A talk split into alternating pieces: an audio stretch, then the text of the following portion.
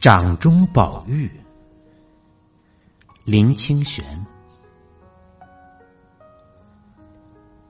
一位想要学习玉石鉴定的青年，听说在远处有一位年老的玉石家，他就不远千里的去向老师傅学艺。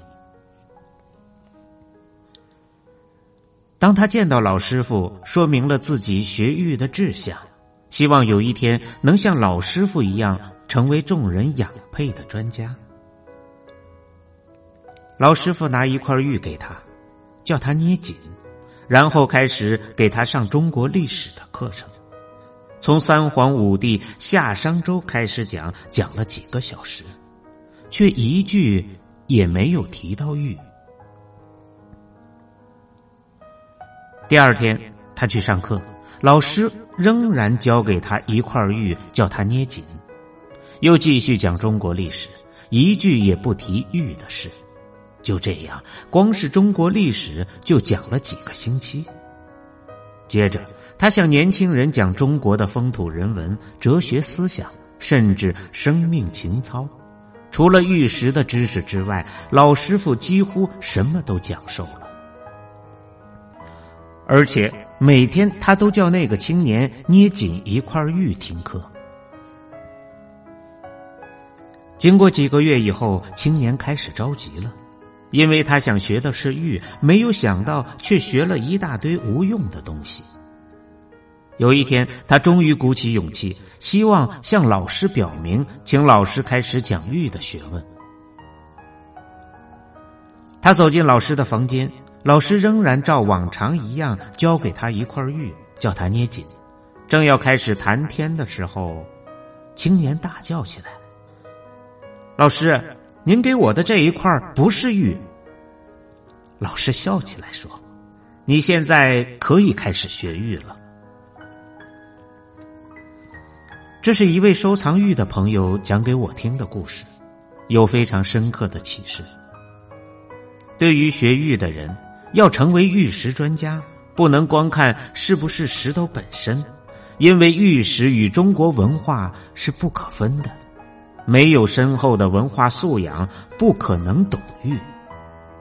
所以，老师不先教育，而先做文化通识的教化。其次，进入玉的世界，第一步是分辨是不是玉。这种分辨不只是知识的累积，常常是直觉的反应。如果我们把这个故事往人生推进。也可以找到许多深思的角度。一是学习任何事物而成为专家都不是容易的事，必须经过很长时期的训练；二是，在成为专家之前需要通识教育。如果作为中国专家，就要先对历史、人文、哲学、思想、性格有基本的实践，否则光是懂一些普通技术有何意义？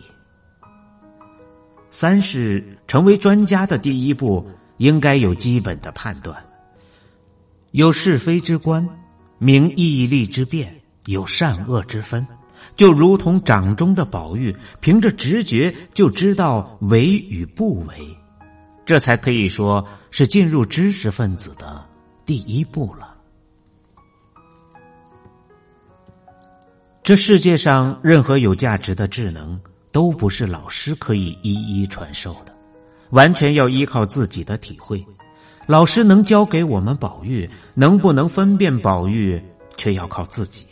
那是由于宝玉不仅在掌中，也在心中。每个人的心灵里都有一块宝玉，只是没有被开发。大部分人不开发自己的宝玉，却羡慕别人手上的玉。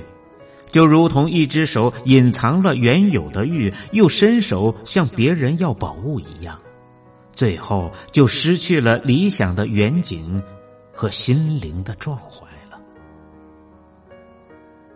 所以，每天把自己的玉捏一捏，久而久之，不但能肯定自己的价值，也能发现别人的美质，甚至看见整个世界都有着玉石。与琉璃的质感。